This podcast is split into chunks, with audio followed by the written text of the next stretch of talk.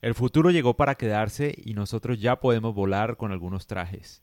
Lo que parecía algo de ciencia ficción, de Iron Man, de James Bond, ahora es una realidad.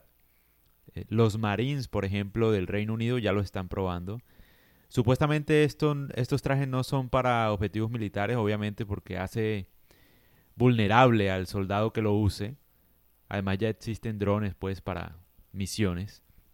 El tema aquí es que este traje puede servir como un medio de transporte en el futuro cercano. Obviamente ahora mismo sirve como entretenimiento de poder volar por sí mismo, pero la ventaja de esto es precisamente como medio de transporte o como uso para llegar a zonas inhóspitas en accidentes, por ejemplo, para los paramédicos. El futuro ya llegó. Bueno, pero entonces, ¿cuánto cuesta un traje de estos? Aproximadamente medio millón de dólares cuesta. Y obviamente tiene un riesgo muy alto y es que en el momento del diseño, ellos están preocupados por el tema de la altura y la velocidad. Obviamente el traje el traje, uno puede alcanzar velocidades increíbles y alturas increíbles, pero generalmente recomiendan puedes usarlo en el mar, obviamente, por la caída o por lo que sea.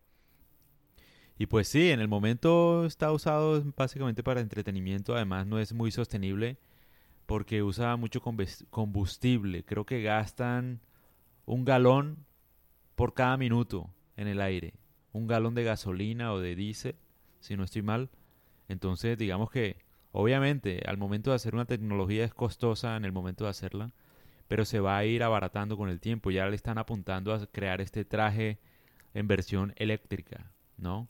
Entonces, yo digo, obviamente, que es fabuloso, ¿no? Uno no creería que pues el futuro se veía muy inalcanzable y está a la vuelta de la esquina.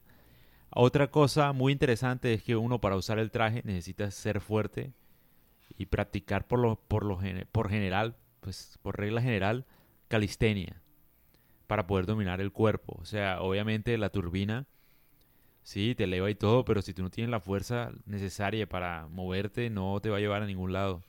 Entonces, pues sí, esos son datos como curiosos del traje. Y nada, espero que comenten a ver qué les parece. ¿Qué les parece el futuro? La idea es sacar una versión eléctrica pronto, aunque es difícil, ¿no? Generar esa potencia. Porque, como dato curioso, además, en el momento de hacer el traje, la potencia es tan fuerte que incluso el aire a veces como que podía penetrar el concreto, o sea, es súper fuerte la potencia.